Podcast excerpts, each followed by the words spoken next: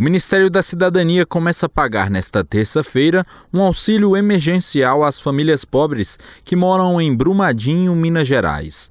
No valor de 600 reais, o dinheiro está disponível para os beneficiários do Bolsa Família, do Benefício de Prestação Continuada, o BPC, e da renda mensal vitalícia.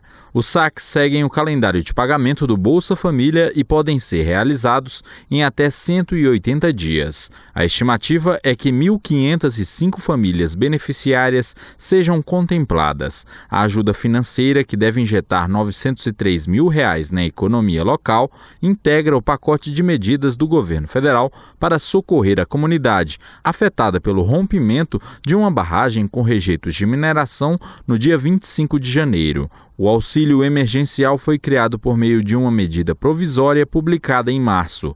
O ministro da Cidadania, Osmar Terra, destaca que os recursos são uma forma de aliviar o sofrimento das famílias e, ao mesmo tempo, movimentar as finanças da cidade. Para nós, pelo menos emergencialmente, repassar esse recurso para as famílias mais pobres para que elas possam suportar esse momento de declínio da economia, da diminuição de oferta de empregos, é muito importante. E nós estamos junto com o prefeito, com o governador, todos os ministérios envolvidos num programa de recuperação da economia de Brumadinho. Nós não vamos deixar acontecer com Brumadinho o que aconteceu com os municípios que ficaram ali ao longo da Samarco. Mas agora a gente precisa mostrar que Brumadinho pode se recuperar na economia e ter um novo futuro, apesar da tragédia. Em fevereiro, o governo federal antecipou os pagamentos do BPC e do Bolsa Família aos beneficiários de Brumadinho, o que permitiu o saque do dinheiro já no primeiro dia.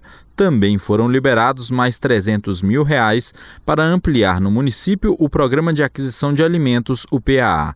Com isso, mais agricultores tiveram chances de vender seus produtos. Na última semana, o ministro da Cidadania também anunciou um pacote de ações para reconstruir e atrair investimentos à cidade mineira.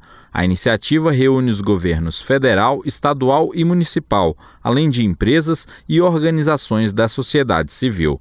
Reportagem André Luiz Gomes.